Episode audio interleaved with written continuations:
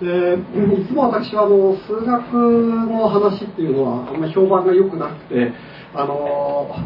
面白くないっていう方が多いので、えー、数学の話を数学っぽくなく話すっていうのは割と得意だったんですけど今回は若い人のために大学でしっかりとこう勉強するというこう勇気づけるような数学の内容のある話をせよというえー、主催者から要請がありましてちょっと私としてはだいぶこれ大きなチャレンジだと思いますが皆さんが退屈しないようにお話を進めてまいりたいと思います。でまあ現代数学入門入門ということでありまして、えー、これで今日のお話だけで現代数学分かってもらうというつもりはありません。でも現代数学へ入門したいと思う気持ちを持っていただければ最高だとそういうふうに思っています。で山梨の構成はですね最近「数学の森」っていう本を出したんですが、えー、それどうしてそんな本を出したかというそういうまあ短い歴史をちょっとお話ししよう。で、えー、そして最近仕切りと関ずるようになった書簡について、えー、それ交えてお話したいと思います。それから当然のことですが私自身がもう今は還暦を過ぎてもうえー、70になろうとしてるんですがやっぱり数学学生時代苦労した思い出があるわけですね。でその学生時代の体験なども織り交ぜてお話ししたいと思います。で、えーまあ、本当の目的はより良い未来のために何かできないか皆さんと一緒に考えるということがこのお話の目的です。え、通常はあの普通省く技術的な話。数学は技術的な話ってのは本当はどうでもいいんですが本当はそうなんですけどでもここではですね技術的な話を避けないでやれっていうことですのであえて、え、避けないでお話しますが技術的なことは無視してくださっても本当は構いません。それはどっかの本で勉強すれば済むことだからです。で数学の森という本に至るまでのちょっとお話を歴史的にお話したいと思うんですが昔あの放送大学に勤めておりました。その頃私のテレビ番組くだらないのをご覧になった人もいるかもいらっしゃるかもしれません。でそれを改訂しようっていう話ですからまあいいかと思ってですね引き受けてしまったんですね。でこの「商家の数学」という本はあの当時今から15年くらい前になるでしょうか。全国多くの理工系大学でですねレメディアル教育っていうのがしきりと言われてました。それは大学生になったのに高等学校までのことがきちっとできてない学生が少なくないっていうそういう現実を直視して、え大学の教員が始めたものであったわけですが私確か私と岡本和夫さんっていう私の長い友人と一緒に思ったんですが、えー、なかなかあのえー、ちゃんとしたレメディアル教材っていうのはなくて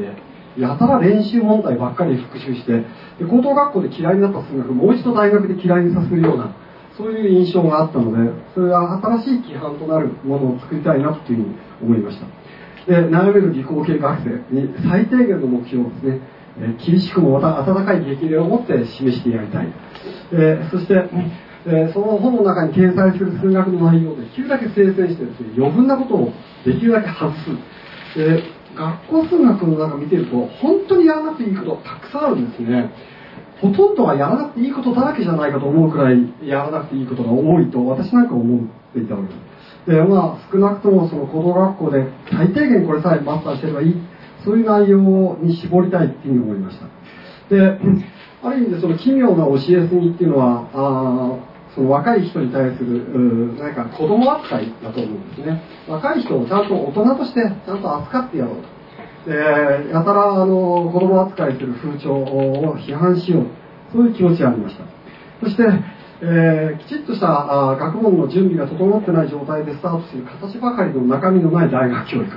でこれをですね徹底的に批判して大学教育を本当に実質的なものにするにはどうしたらいいのかそういうことを考えようじゃないか。そういうメッセージをこの本の中に込めたわけです。で具体的にはどういうことだったかっていうと 単なる高校数学の高校数学的な復習ではなくて高校数学プラスアルファそれを理論的な知識でそれの中核的な内容それを大学の立場に立って総復習しよう。でそれを通じて大学の数学を理解することへの跳躍台飛躍ジャンプ、えー、になってほしいそういうふうに願って作りました。でそうであってこそ初めてレメディアルになるというのを私たちは考えたわけです。で 中身のない高等教育っていうのは今私たち大学教員が抱えている非常に深刻な問題なんですがその教育を受けていると当然のことながら大学生もですね現代数学の革新的な部分それをきちっと理解しないまま卒業していく、えー、学生が少なくないわけでありましてそれは東京大学といえども例外ではないと思っている。でそういう大学生とそれからまあ皆さん方かなりの方はそうじゃないかと思うんですが、えー、現代数学に対して深い同型の気持ちを持っているが忙しくて現代数学の勉強に時間が取れない社会人の方々いっぱいいらっしゃると思うんですね。で最近あの私は放送大学に10年以上勤めた関係でそういう社会人の方が数学を勉強するのに何をしたらいいんですか？っていう深刻な相談今先生の授業を受けたんだけどその後に何をしたらいいですか？そういう質問がよく受けてたのでそういう方に少しでも役に立つような、えー、役に立つということはより本格的な本を読んでみたいと思ってもらえる。私の本で全て本格的な話をするっていうんではなくてさらなる勉強を続けてもらえるそういう本を書こうと、まあ、思ったわけです。で、えー、結局東京都市の編集者のこういう熱心な説得にこん負けしてしまってですね。で本当はあのもともと、えー、書家の数学をそのまま出版するつもりだったんですけど結局あの大改訂をすることになってしまって、えー、その本ができたわけです、ね、えここにその編集者あの清水さんも、えいらしてますがえー、でこの本の出発点っていうのは数学はすごく了承が多い。で純駆動さんにもたくさんの数学の良い本があると思いますがそういう良い本古典的な本の中にはとっても素晴らしいものが多いんですが最近の大学生の数学の知識がないっていう状況に対して真剣に答えるものっていうのは実はあんまり多くはない、えー、しばしばその学生たちに迎合していると言いましょうか。学生たちに分かりやすく説明する。そういうのはあるんですけど本当に真剣に答えてるっていうふうには思えるものが少ない。で日本の大学生は不勉強だと。アメリカの学生の方がよく勉強する。アメリカの方は厚くてしっかりしてる。よくこういうことは言われてきました。で、えー、長期間受験勉強したせいで大学入るのをくたびれてるだとか大学に入学しただけで満足してる。でその,、えー、そのためにその勉学に対して怠慢になってるんだと。こういうようなその説明っていうのはよく今でもなされてるんですが最近になるとさらにですねその不勉強大学生の不勉強がさらに進化してるか。その若者の学力低下っていうのは非常に深刻な状況。だそういう嘆く声もすごく大きい。でそれもわからないではないんですが私の目から見ると最近の学生の状況は少し違っていてえ怠慢というよりは今の学生はむしろ勤勉である。単位をもらうための努力に至っては涙ぐましいほど熱心というふうに言うべきだというふうに感じています。実際ほとんど信じがたいことですが数学の勉強にものすごく一生懸命、ね、その取り組んで、えー、テキストとかあ講義ノートとかそれを全部暗記してる。そういうですね信じがたい努力をしてる学生が少なくないんですね。昔は数学は勉強その暗記しなくて済むから数学が好きってよく言われましたよね。今は学生たちは本当に努力して、えー、勉強します。で これはだいぶその昔と状況が違うことですね。でそもそも講義への出席状況もすごくいいわけです。私の時代にはほとんど講義には出ませんでした。なんで講義に出なかったかってまあいろんな理由がありますがあ私の時代は6869年っていうそういう輝ける時代でありまして講義なんかに出てる暇がないっていう問題もありましたがもっと深刻なことに講義に出てもどうせわからないっていう問題もありました。でしかしその学生たちが今の学生はすごくよく勉強してるのにその学生たちが単位の試験を終えて半年を経つとその試験問題でさえ覚えていないっていう理解が脆弱だっていう学生が少なくないわけです。で近年の大学生のこの状況はですね私は従来説明されたように受験勉強の疲労感と合格した時の安堵感でそれに由来する日本特有の、え怠慢である。こういうふうには説明することはできないんじゃないかそういうふうに思ったんですね。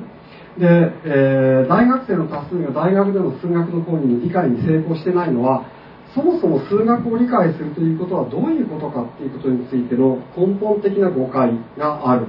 えー、からではないか数学が分かるっていうことについて一度も経験したことがないんじゃないかと。そうに思ったんですね。で講義に出席して勉強するっていう、まあ、勉強のタイプとしては受動的なタイプで私たちの時代の時は講義に出席しないから嫌が上にもその能動的に勉強しなければならなかったわけですね。でも今の学生はああの必ずしもそうじゃない。すごく熱心に勉強する。しかし態度が受動的だってことですね。で講義ノートと教科書しか勉強しないっていう逆に言えばそういうことでもあるわけです。私たちの頃は講義ノートを取る人はあまりいなくて立派な本を読んで勉強するというのは、まあ、勉強の標準スタイルだったんですね。ですから非常にまずいのは講義や教科書が面白くない時はですね今の若い学生には救いがないということですね。私たちの頃は講義がくだらない講義いっぱいありました。あいつの授業はくだらないとよく言ってました。でもその先生たちの講義をちゃんとそのカバーする立派な本がいっぱいあったわけですね。で私たちはそういう意味ですごく恵まれた時代にどんなにひどい教授に習ってもですね数学を勉強できるそういう時代に生きてきたと思うんですね。ところが今はそうではないっていうでやっぱり高校までの数学の学習観それを克服することが極めて重要であってで現在の大学生の数学科のこれはかなり歪んでると思うんですがその歪みに便乗する親切な解説書これが盛んに書かれてるんですがこういうのは結局時代に迎合してるだけでダメなんじゃないかで本当に必要な数学の革新的なああ知識それの理論的な理解それを自然にこう体験させるようなそういう簡単な理論書というのが必要なんじゃないか難しい理論書っていうのはいっぱいありまして順空にたくさんあると思いますがその難しいやつは昔はこういうので勉強したんですけどそういうのに誘うための簡単理論書。でこれを 目指そうと思います。でよく大学で言われるんですが理論はエリート学生のためのもので一般学生は技術的な知識の反復練習だけでそれができればもうそれ十分なんだ。こういう従来の発想を克服して、まあ、現代の教育体制の中で、え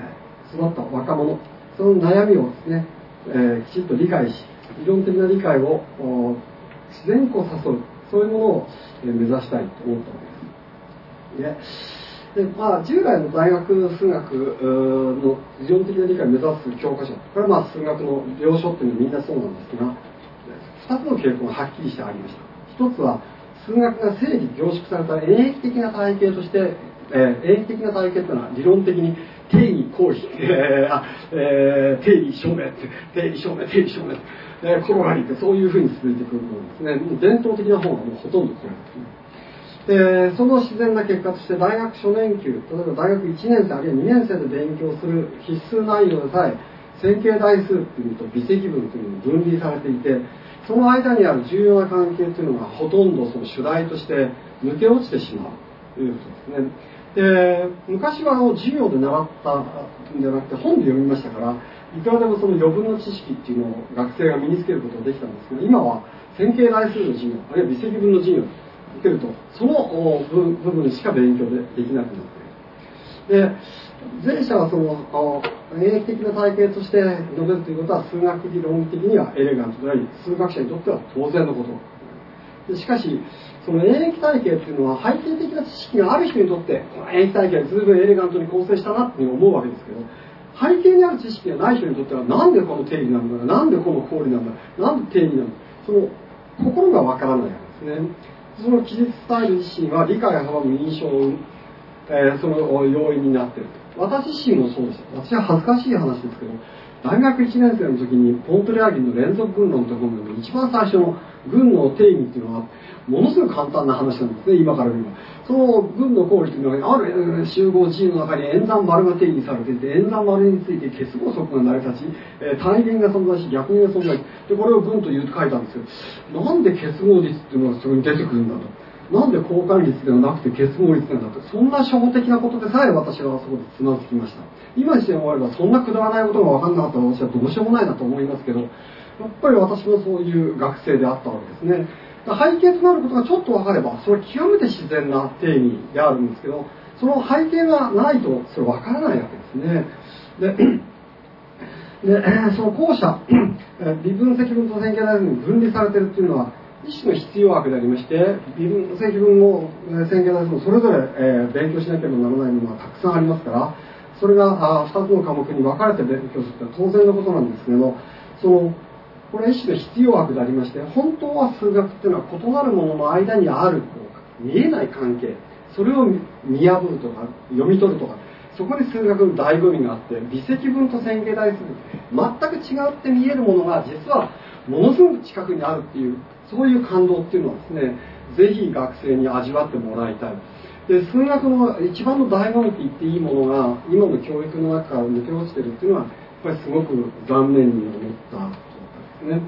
すね。でで、えー、こういった数学大学数学書の伝統的な特徴を打破することをまあ目指したわけで、えー、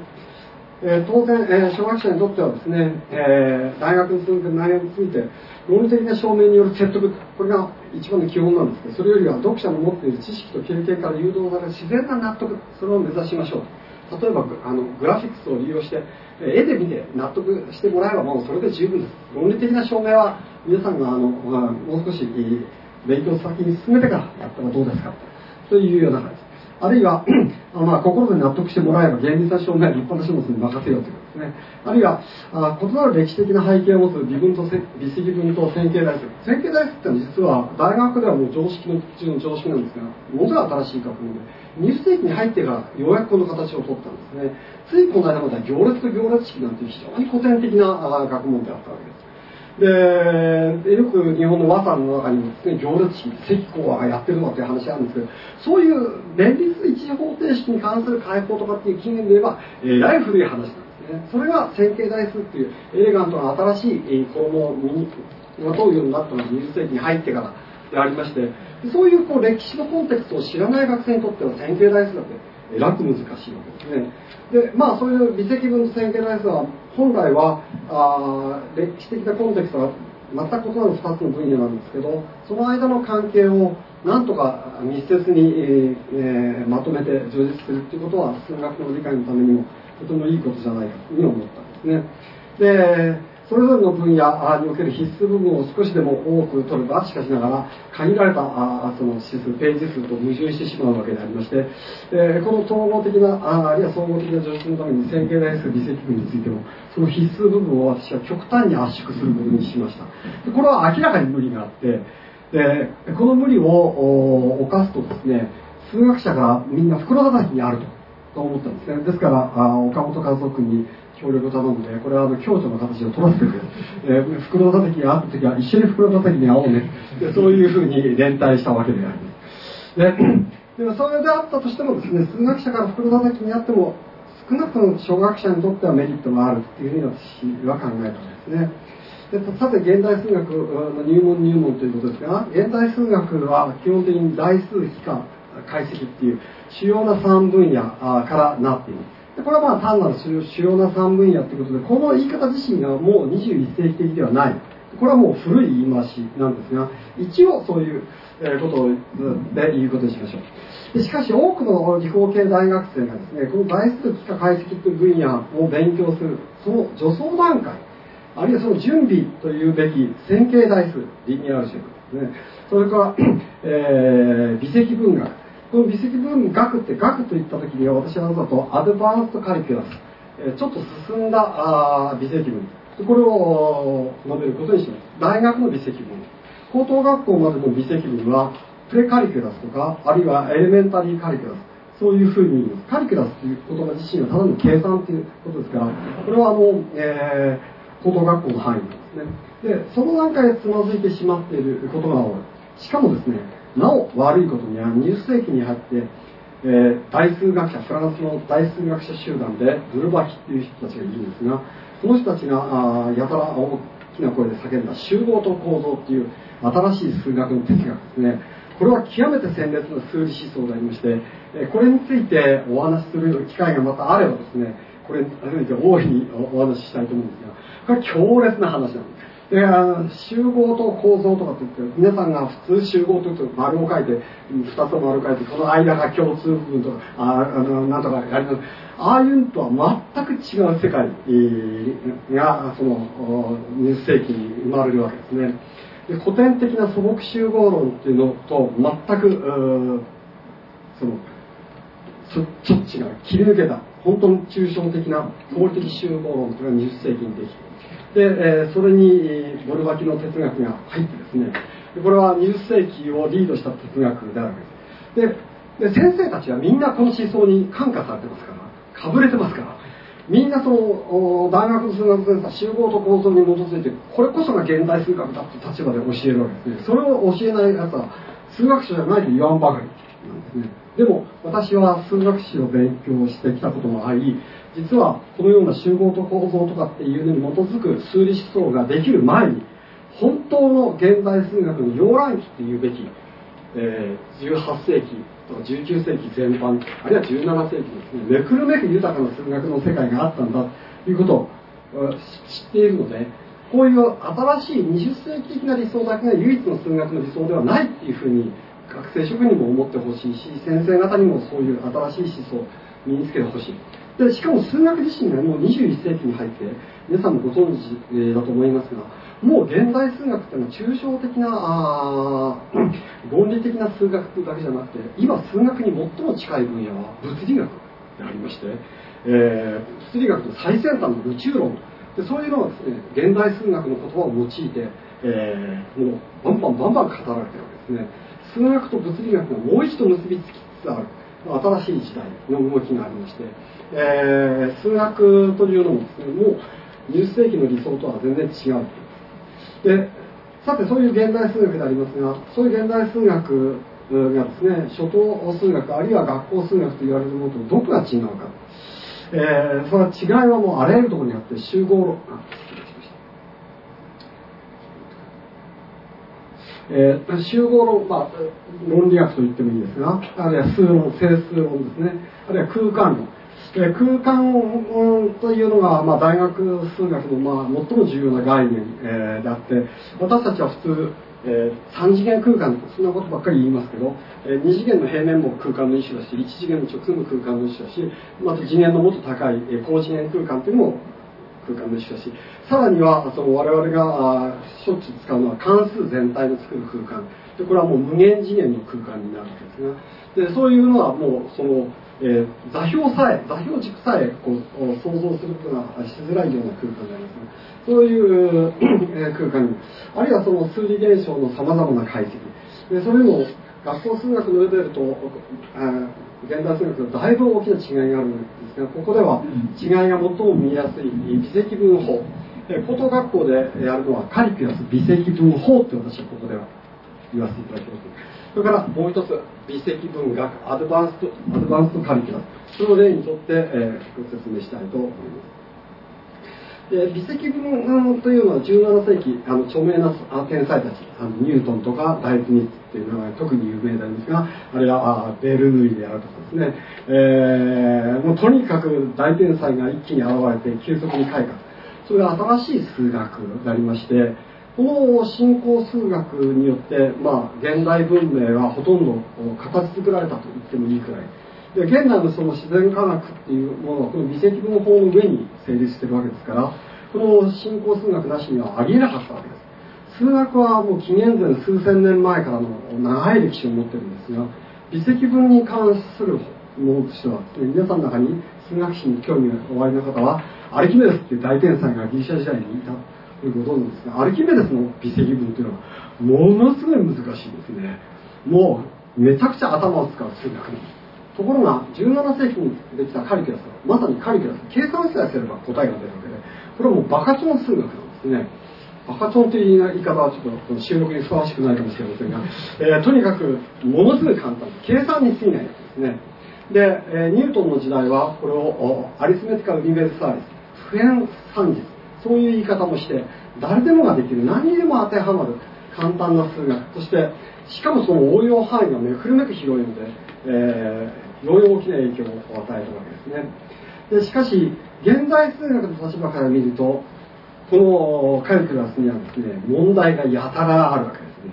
で今日のお話の中心は高等学校までの、まあ、一体プレカリキュラアメリカではプレカリキュラス日本の高等学校の数学3の微積分はアメリカのあのプレカリキュラスに比べるとかなりレベルが高くてアメリカの大学3年生レベルくらいまで日本の高校生はやっているわけですね。でこれは素晴らしいことでありまた金属なことでもあるんですが、えー、そのあまりにも高級なことをやってるために高等学校までの数学にどこに欠点があるのかっていうことがなかなか見えないんですね。で、えー、まず一つはですね極限の概念っていうのが高等学校までの段階では限りなく近づくっていう曖昧な表現で済まされてでそれを論理的に精緻な定式化にする必要っていうのを高等学校ではその必要性にこう蓋をさすそのかけてるというか、え目を塞いでるというか目隠ししてる。でもともとですねニュートンやライプニッツが微積分を作った時極限概念ないんです。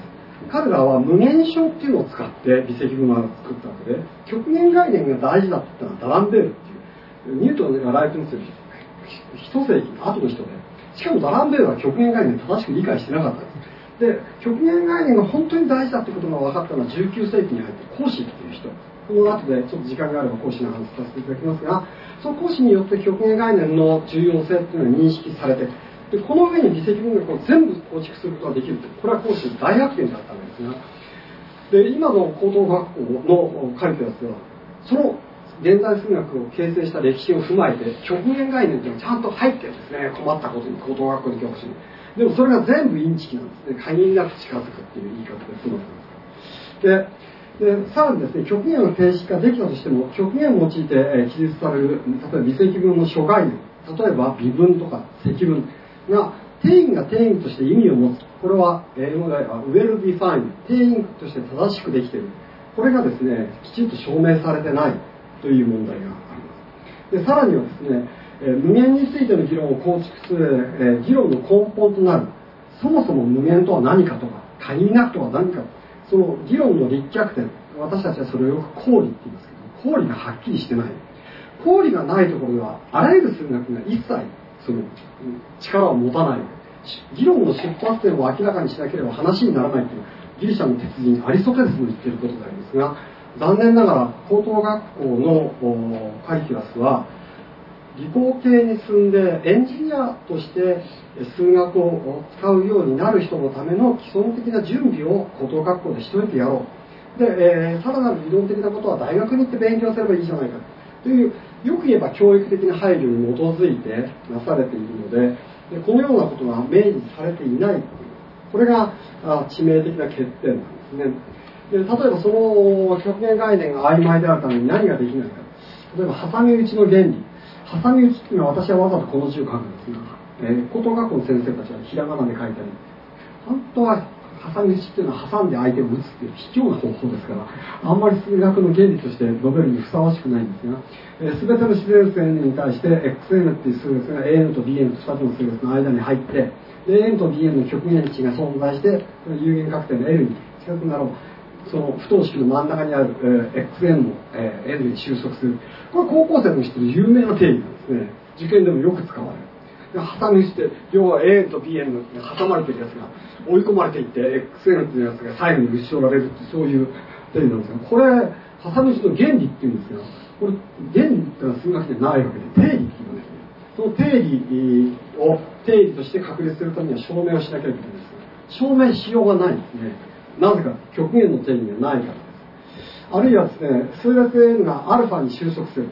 その時に数列円の、えー、これ相加平均。全部 n 個足して a1 から n は全部足して n では。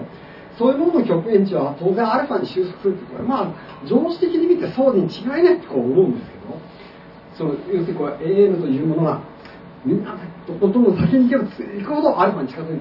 それならば HNA さ最初のうちはどうかわかんない。でも A の100とか A の1万とか A の1億とかそううんと先の方で考えれば平均といえばまあアルファだと。これはごく常識的な定義ですけどこんなことも証明することができない。わけですねでさらに多くの偽定義嘘の定義まああの極限に関しては嘘の定義っていくらでも作ることができるっていうくらい、えー、義定理が多いんですけど数学の歴史っていうのはある意味で数学者が犯した義定理の歴史って言ってもいいくらいで有名な数学者も多くの有名な数学者が義定理をいっぱい発明してるんですね。で さっきお話しした講師なんかにしてもですね、えー、その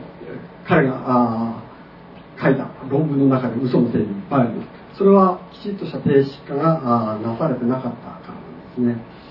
でさらに、ね、身近なところでも論理的に明白な問題点というのがあるわけでありまして典型的なのは極限値と、え、連続性についての関係で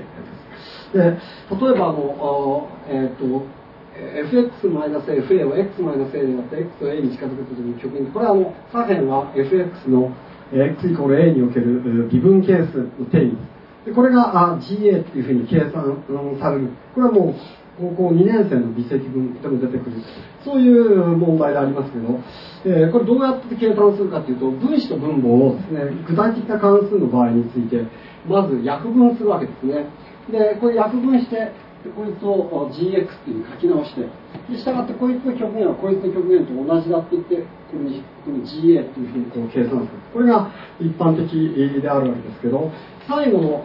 このこの関係がですねなぜ成り立つか。この計算が合理化されるのは関数 GX が x イコール a で連続である、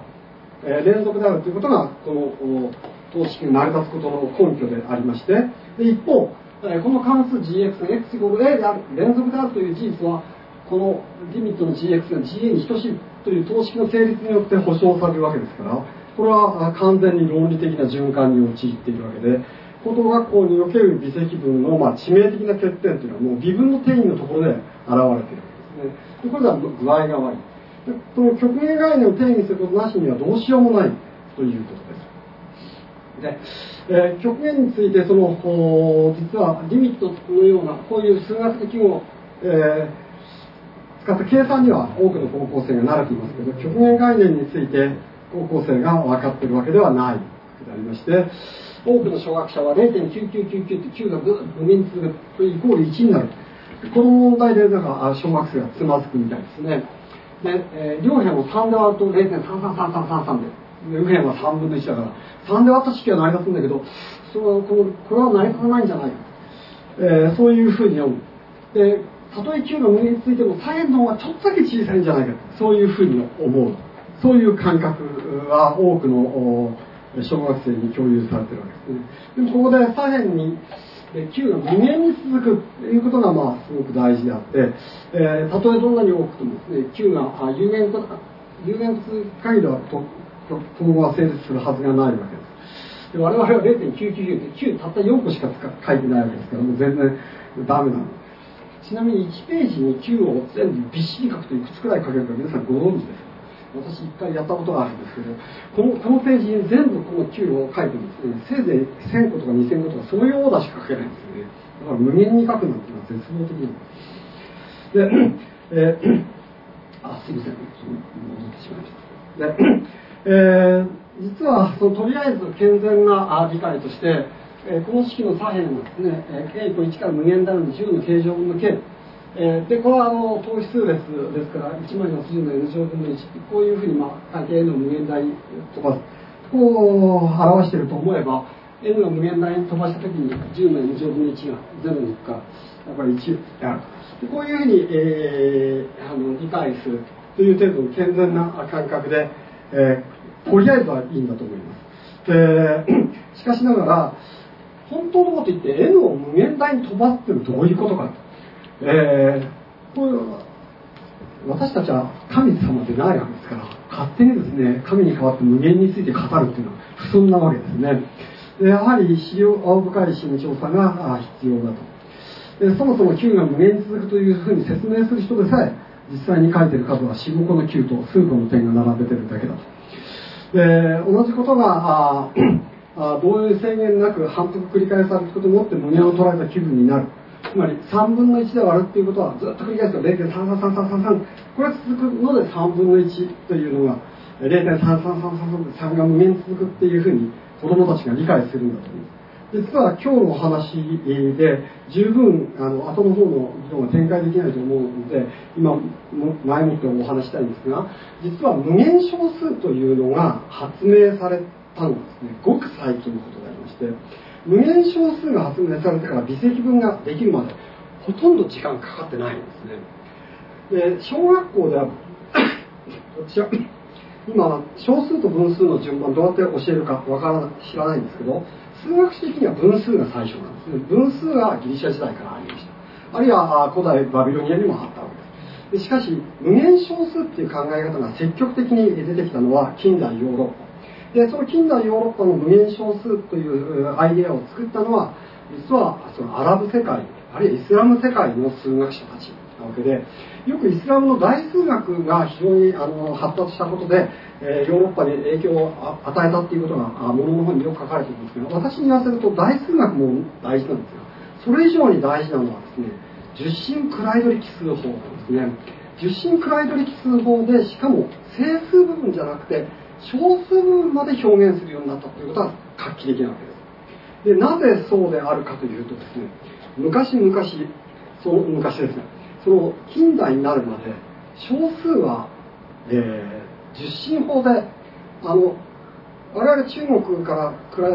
べる理数を学んでますから一十百千万って今あの中国日本は十進法ですね。でローマも十進法で変なローマ数字とかやってますけど基本的に数の読み方は十進をベースにしてるわけです。じゃあ少数を表す時どうしてたのか当然困るはずですね。なんとその時には60進法を使ってたんですね。だから1の下は「ど」なんですね。あ「ど」が1なんです「ど」の下は「えー、分」なんです「分」の下は「秒」でですから例えば今私たちは時間で例えば 100m 走で、えー、9.60すごい速いとか9.60十進法使ってますよね昔だったら60進でやりますから 9. 何分何秒とか言ってえらい難しい話になるわけですでそのようなあの方法でやってる時にはなかなか数学でこういう無限というものを扱うことができなかったわけですねで受信クライド力数法で小数を表現するようになってから無限というものが人類にとって怖い対象でなくなってしまったわけですね。でしかし無限へのこの秘書私はこれ近代のあの、えー、革命だと思いますけどそれをあえて私たちは封じてですねあくまでも有限にとどまって議論を組み立てたらどうなるのかというのが現代数学の話ですのでこれをご紹介したいと思います。で無限へのの意味を詳細、え説明するために基本的な、え極限値の関係、え数列 n の n を無限大に飛ばした時に極限値が L であるとはどういうことか、えこれについて考えてみましょうで数列 n が極限値 L に収束するとはどういうことかということです。で、え、最初に浮かぶのはですね、数列 A1、A2、A3 点々において、項 AN と極限値、L との誤差が、項数 N を大きくしていきさえすればいくらでも小さくなる。いくらでもっていうのと、大きくしていきさえすればって、ここが大事なところなんですが、これが大事なあことです。で、えー、高等学校ではここのところをですね、N を限りなく大きくすると、AN が限りなく L に近づくそういうふうに限りなくっていうんですけど限りなくっていうことをあえてここで禁止して大きくしていきさえすればいくらでも小さくなるってこっちと言ってるわけですねでこれがどういうふうに言い直せるかっていうことなんですが、えー、小数の後に、えー、9があ n 個続く0.9999って9が n 個続くやつは1までの10の n 乗分の1を表せるんですがそれと1との誤差は10の n 乗分の1でこの10の n 乗分の1というのは n を大きく取りさえすればどんな数よりも小さくなると。えー、実際例えば n を10以上に取るならば10の n 乗分の1は10の10乗分の1 10の10乗分の1は0.0000小数点の後に0が10個つく。そうねあと1ぐらいそういう数よりも小さい。でで10の10乗分の1を小さくしたければ、えー、n をもっと、えー、大きくすればいいわけですね。で、えいくらでも小さくなるとはどんな値を指定されてもそれより小さくなるということであるからこのどんな小さな誤差の限界を指定されても項数 n をある程度以上大きく取りさえすれば N と極限値と n との差がその限界よりも小さくなる。ちょっとちょっとずつ日常的な表現から数学のテクニカルタームへと置き換えつつあるんですがここで誤差っていう言葉。がキーワード誤差どんなに小さな誤差の限界指定されても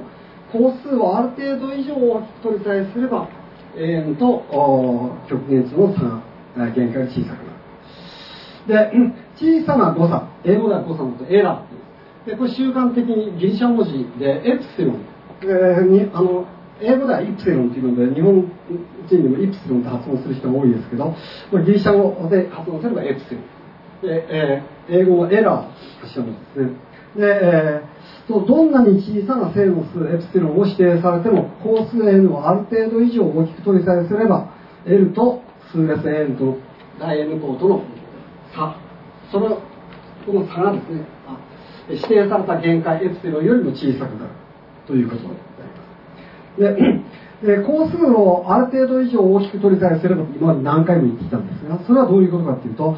スモール n をある大きな数以上に取りさえすればということでありますから、その大きな数というのを n0 に表すことにすると、結局どんな小さな数エプシロンが与えられてもそれに応じて十分大きな数 n0 を選ぶとこれより大きなどんな数 n についても an と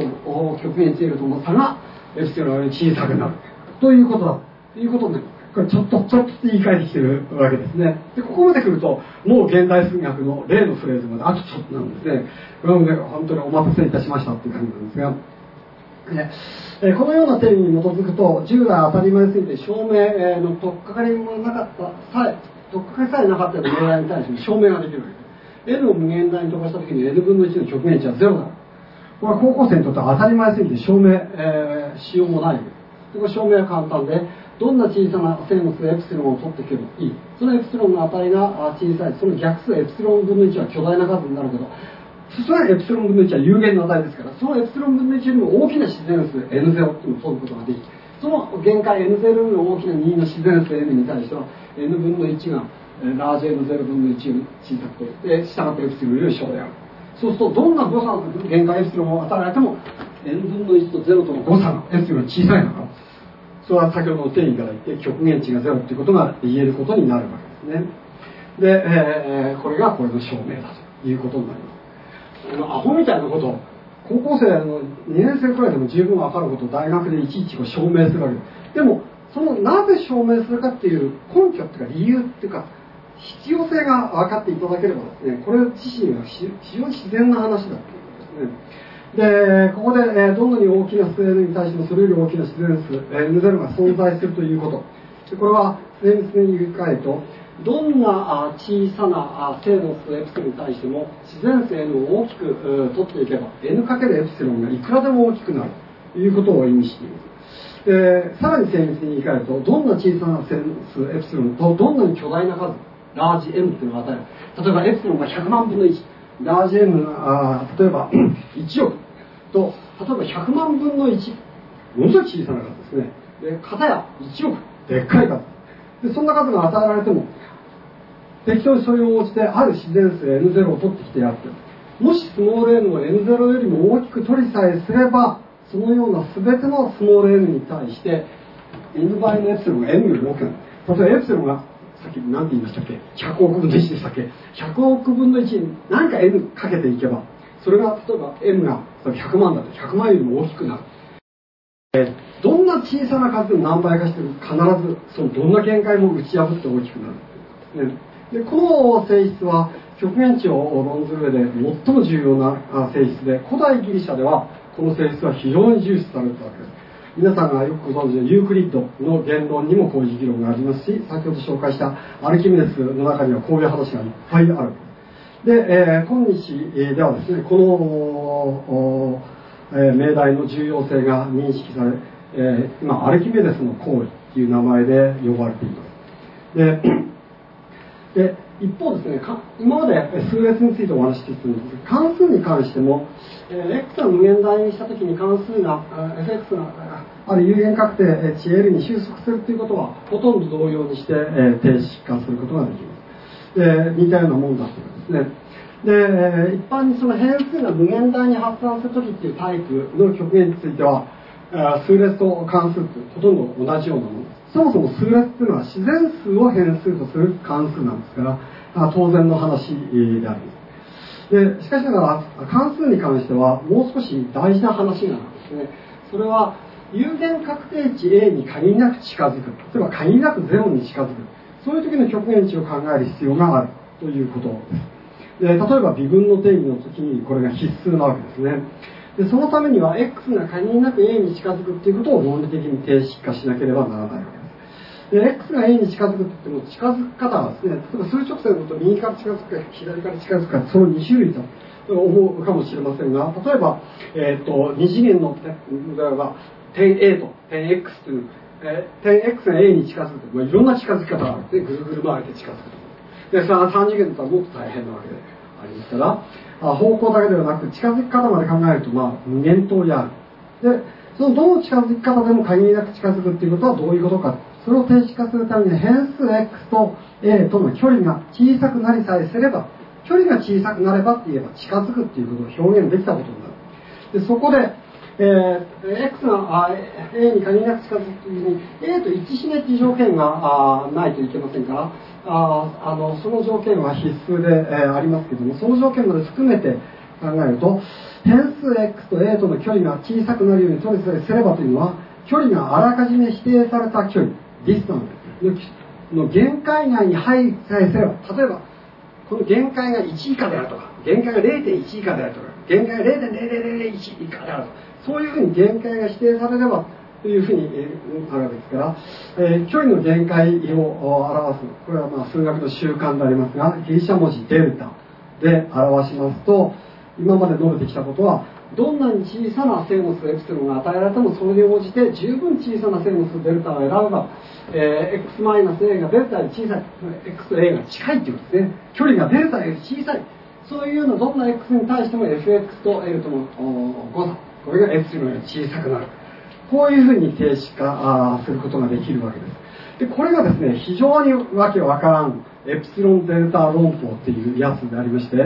えー、このエプシロンデルタ論法あるいは epsilon-deltatics って英語で言いますがここでエプシロンやデルタを使うのは数学の文化的な習慣でありまして error と distance の頭文字。それをラテンアルファベットにすれば ED 論法と言ってるに過ぎないわけですね。でエプシロンデルタに難しさがあるわけでは全くないということです。誤差と距離だというですね。で、えー、実はエプシロンデルタ論法っていうのはエプシロンとデルタってこう2人の登場人物の間に交わされる弁証法あるいは対話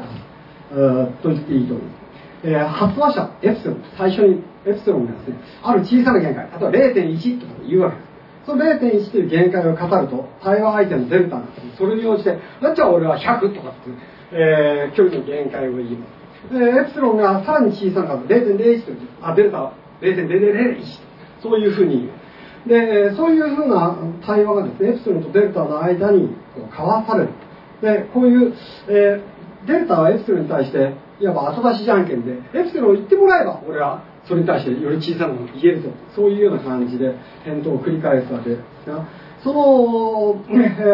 えー、デルタの答えを見てエプシロンはさらにまた小さな誤差の限界を指定することができますからこの対話がいくらでも長く続くわけでありましてでこのこういうふうにして x が a に近づくと fx が l に近づくという無限の過程が有限の言葉で一見有限の言葉で表現されるでもこれは一見有限の言葉っていうだけで2の正の数エプシロンに対してというところで実は無限が隠されているわけですね。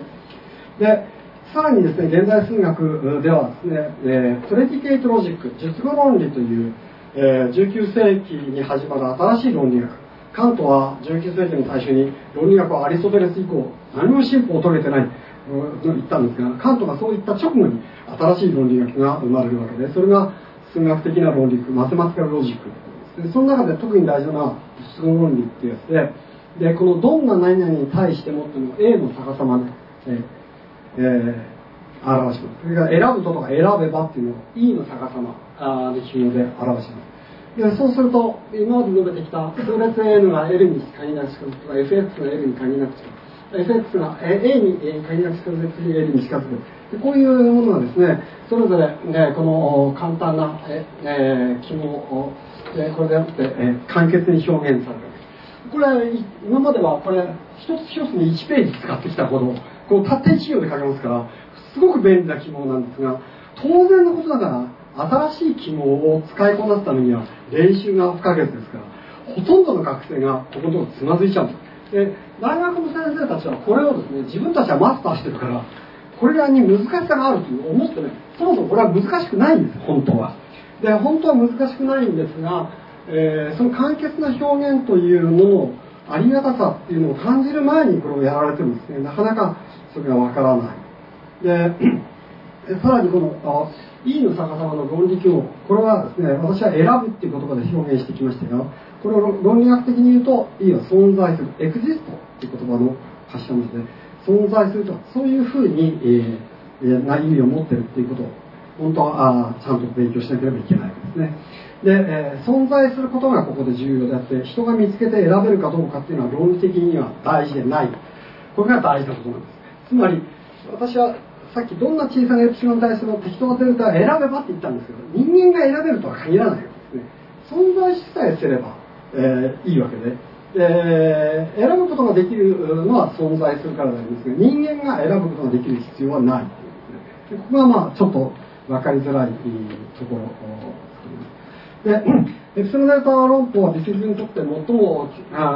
礎的なその極限概念についてえー、私たち高等学校数学だったら動画反復に陥る危険がある運動の直感とか幾何学的直感とかあるいはあカントが疑い得ない直感形式といった時空の直感とかそういったものに訴えることを回避してですねまた無限ということを表面的には一切使わずに済ますことができるということが驚くべきポイントでありまして、えー、学生にとっては初めて遭遇するギリシャ文字エプシロンとかデルタっていうのは大学で初めて勉強するんだと思う。それから量化記号っていう論理記号、えー、任意とか存在する。でこれは二小学者っていうのはミスプリ小学者には最初はキーに移るけれども記号に過ぎないので実は慣れさえすれば何でもない。で慣れることがとても大切なんですがそのためにはですね後で述べる一番大事なことで独学とか実習っていうのが必須なんだと思うんですね。それが今の若い諸君から奪われてるというものです。で、えー、実はあこのエプソン・デルタ論法あ所詮そういうものに過ぎないというお話をしたんですが案外そう思われていないことが多いようでおそらくこれをはですね教える側にも問題があるんだと。私は思うんですね。数学者の側に問題がある。でクーラン・ロビンスという人が書いた2人で、クーランは非常に著名な数学者ですが「マディズ・マスマティクス数学とは何か」っていう本があります。これは翻訳も出てまして、えー、昔出てましたけどその一節に「There is an unfortunate all のあおえ L の後も間違ってます、えー、snobbish attitude on the part of some writers of text 教科書の著者ある種の何人かの著者の側にですねほとんどそのスノビッシュ俗物根性と言っていいようなですね不幸な態度っていうのがあってでそれは読者にですねこの点この点ディフィニションというのはエプシロンデルタ論法ですけどそれをウィダーサラプレパレーション、えー、十分な準備をすることなしにですね、えー、それを与えてしまう。そういう教科書の著者がいる。あぞあずエクスプラネーションはベニースのデグニティをまとめます、えー、説明したらですね分かりやすく説明したら数学者の保険にかかると言わんばかりでそういう言葉が載っているんですがまさにその通りでありまして、えこれはまあ私の簡単な訳ですが教科書の著者たちの中に何とも情けない。ほとんど俗物的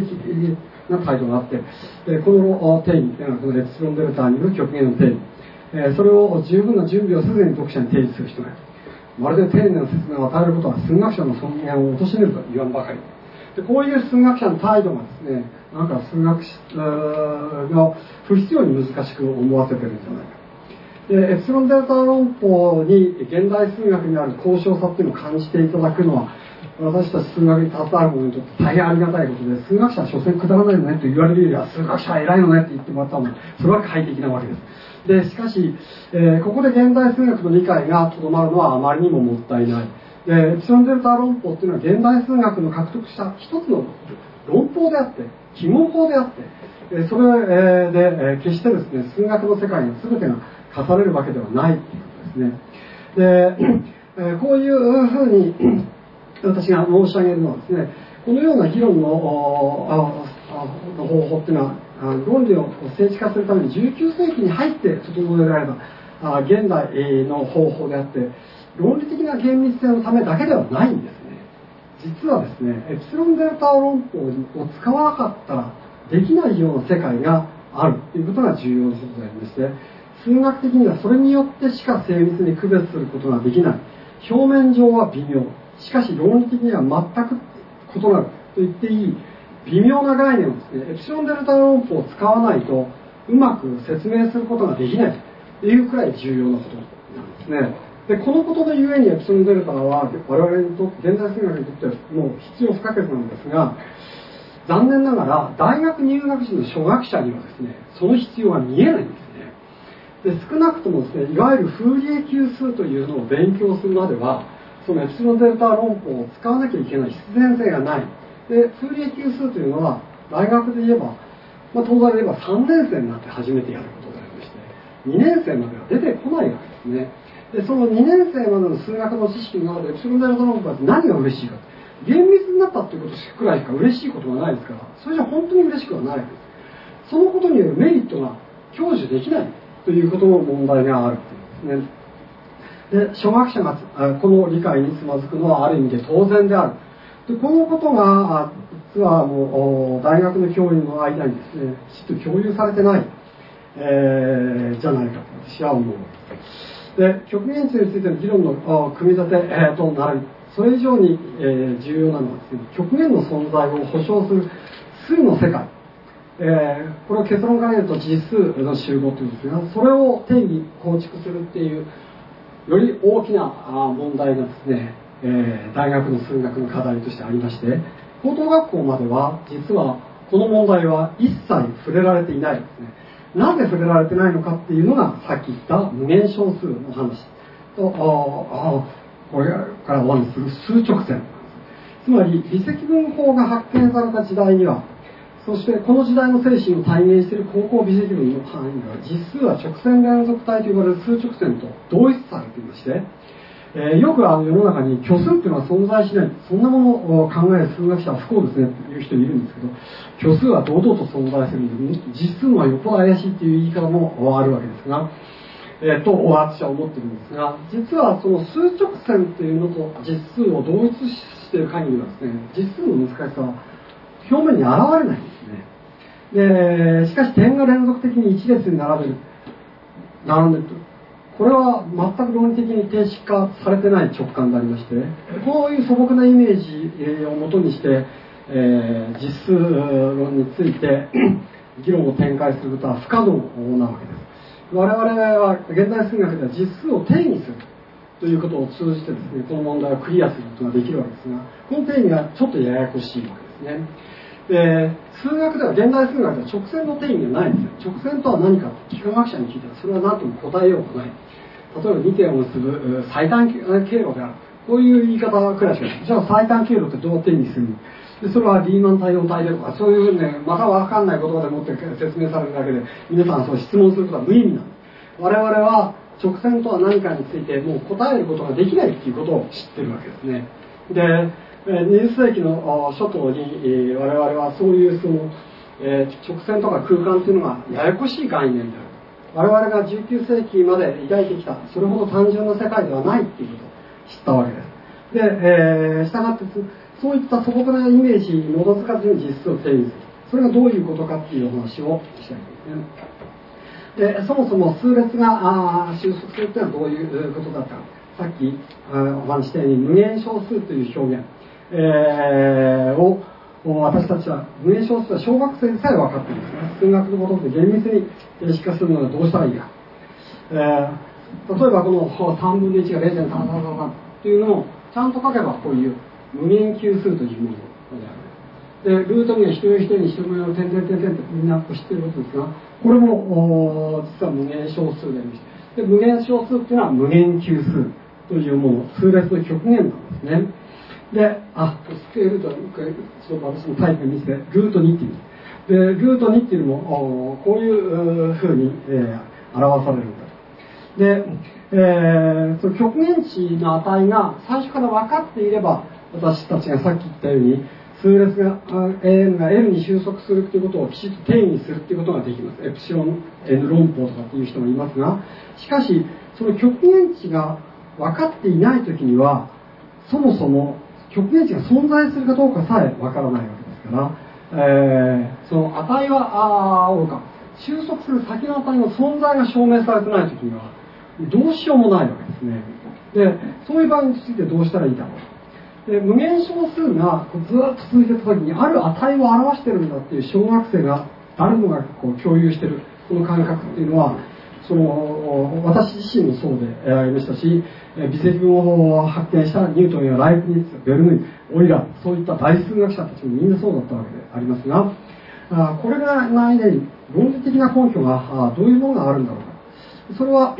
その根拠の確信をですね、えー、辿ってみると例えばこう数列が A0 点 A1、A0、A1、A2、A3 途中で打ち切ったあ有限、えー、この効果になる数列それベータ N としたとすると、えー、これの括弧の差がここまでここまでここまでここまでここまで一つず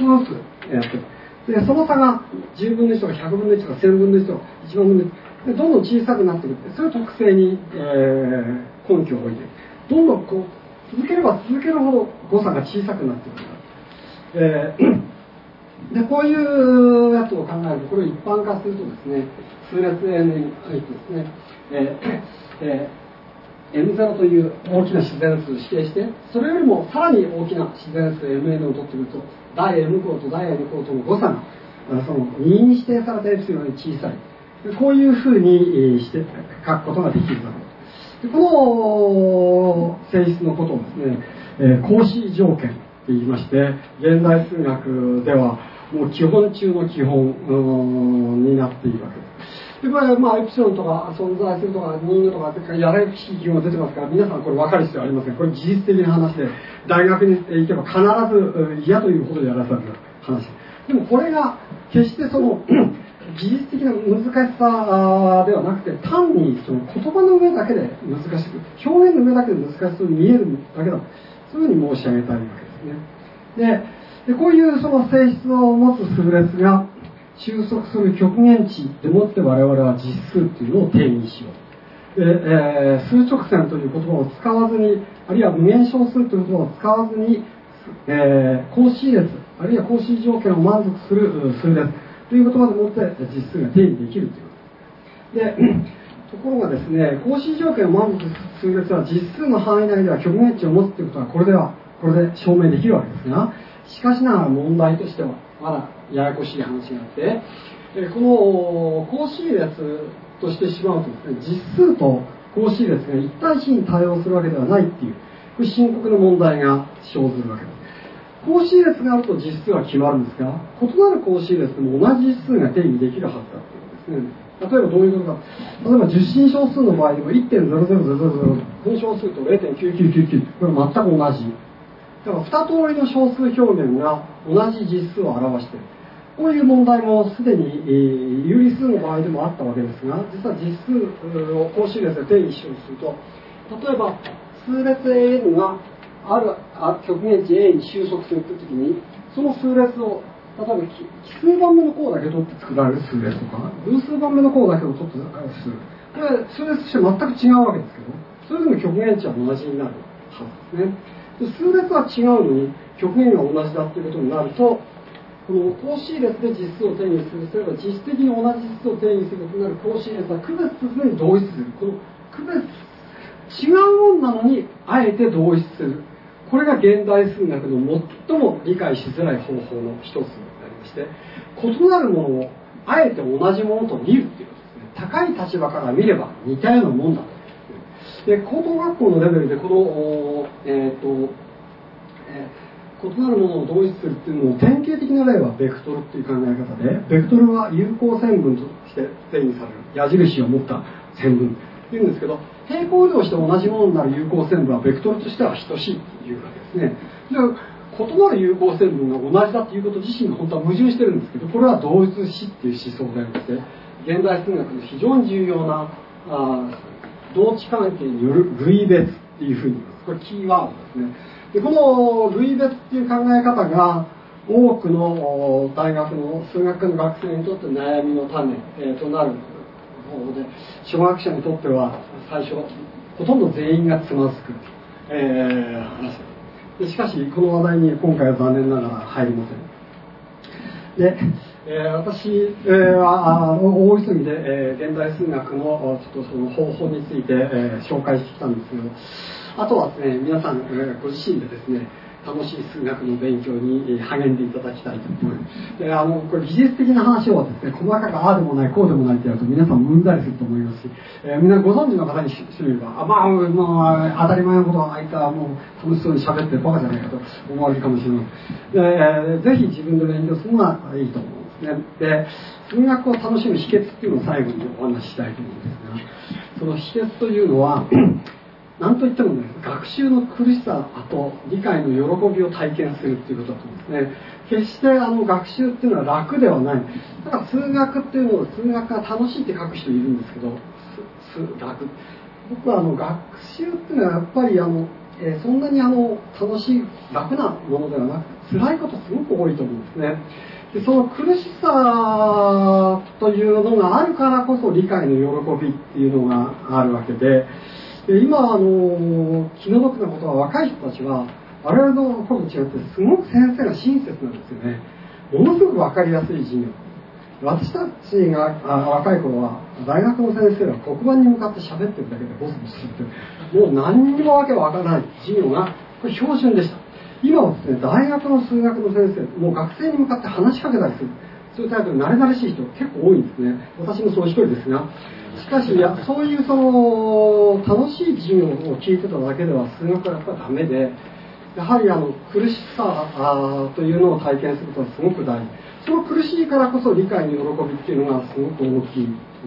で苦しさの後に、え、得られた喜びというのは決して人は忘れないものだと私は思います。私はあのこの年になるまで随分長い半世紀以上にわたって考えています。私は10代の頃から数学教育に携わってきた友達に数学を教えてたんですね。ですからうんでも、えー、すごくありがたいことは数学を理解してもらったとか教えてもらったっていう感謝の気持ちは半世紀経てもですね。覚えててくれる。でそれはあの教師妙理に尽きるっていうふうに思いますけどそれだけ数学の学習が苦しいし分かった時の楽しさは大きいんだと思うんですね。それがまず大事からもう一つこれの苦しさと喜びに付き添ってくれる良き師良き友、えー、そして、えー、そういうアホな勉強を支援してくれる例えばご両親そういう理解者に出会う恵まれるということだと思うんですね。で私が数学をやっているのはまさにその小学校の時の恩師に出会ったおかげで。その小学校の時に私を教えてくれた恩師は信州大学の教育学部を出た若い先生でありましたが私を本当に理想主義的に私たちをですね理想主義的に教育してくれて子どもたちを本当に可愛がってくれる本当にあの、えー、勉強とは何か学問とは何か分かるとはどういうことかっていうことを教えてくれたように思うんですで私は思うんですっていうふうに申し上げたのはその私の先生は通信簿も出さず、試験もしないそういう先生で、えー、宿題も出さない。で親たちが文句を言うと、えー、勉強は私に任せてください、えお母さんたちはお子さんの健康を管理してください。そういうふうに言い放ったそして私が小学校4年生の終わりの時にとうとうクビになってしまうでそういうでも自分の首をかけて教えてくれた先生に恵まれました。本当にありがたいことでした。で私はその転校してで学校であの数学で落ちこぼれるっていう経験をするんですけどその落ちこぼれた私がすぐ勉強に追いついたので、えー、転校していった先の都会の学校の先生はこいつは信州大学の所属ではさぞかし成績が優秀だったんだろうと思ったら成績が届いたら親にも見せられないくらい悲惨な成績だったっていう話なので、えー、それだけ可愛がってくれた先生の成績がきちんと客観的につけてたっていう。でもそういう素晴らしい先生に出会うことができました。そして私は本当に良い友達に、えー、恵まれて、私は友達がいなかったならば今の私はいなかった。というふうに思います、えとりわけ私は大学で出会ったあその、えー、特に先輩。私を哲学の道に誘ってくれたのはまさに大学の時も本当にゼミで一緒になった文学部の哲学者。でこういう友達に出会ったことによって人生が大きく変わりました。また私はあの私のような本当にしょうもない、えー、ガキをですねずっと可愛がってくれた母に恵まれました。えー、私はうちの家内がマザコンだっていうふうに言いますけど、まあ、私はマザコンであるということを誇りに思うくらい私の母のことを尊敬しています。私の母は残念ながら もう他界してしまいまして本当は私の母は私を文学者にしたかった。私を俳句向けにしたかったんですが私は残念ながらそっちの才能は全くなくて。で母から温かいその尊敬を得ることはできませんでしたけど数学を苦しみながらやってるっていう私に対してですねお母さんもね昔木が好きだったのよとかまあお母さんのやった木が大したことないんだと思いますけどそういうふうに言ってくれましたそれもとってもありがたいことだったと思います。えー、その当然予期詩の中には予期本というのもあるわけで私にとって、えー、今日お話しした「線形代数」では東大出版から出た斎藤正彦先生の「線形代数」にも今でもベストセラーでありまして斎藤先生はその印税でマンション2軒買えるくらい。っていうそのくらいのベストセラーですから羨ましい話ですが素晴らしい本ですね。私の本からも数百倍。それからあ微積分に関しては高木定治先生の解析概論というもう古今の東西の明治って言っていい本。そういう本に恵まれました、えそういった領書も良い先生だったと思いますそして、えー、皆さんがそういう良き良き友それからあ理解者あと出会って、えー、数学の勉強していっていただけると思います、であの文長級という言葉がありますが数学の文長級をですねえ心からお祈りしています。えー、ぜひ、えー、数学の勉強で早分かりしなくても良いので、えー、挫折しながらでもいいので、ゆっくりと確実なあ一歩一歩ですね、えー、積み重ねていっていただけたらと思います。えらい勢いで、えー、くっちゃべりましたけれども、えー、少し皆さんに現代数学の世界が紹介できたならば幸いです。どうもありがとうございました。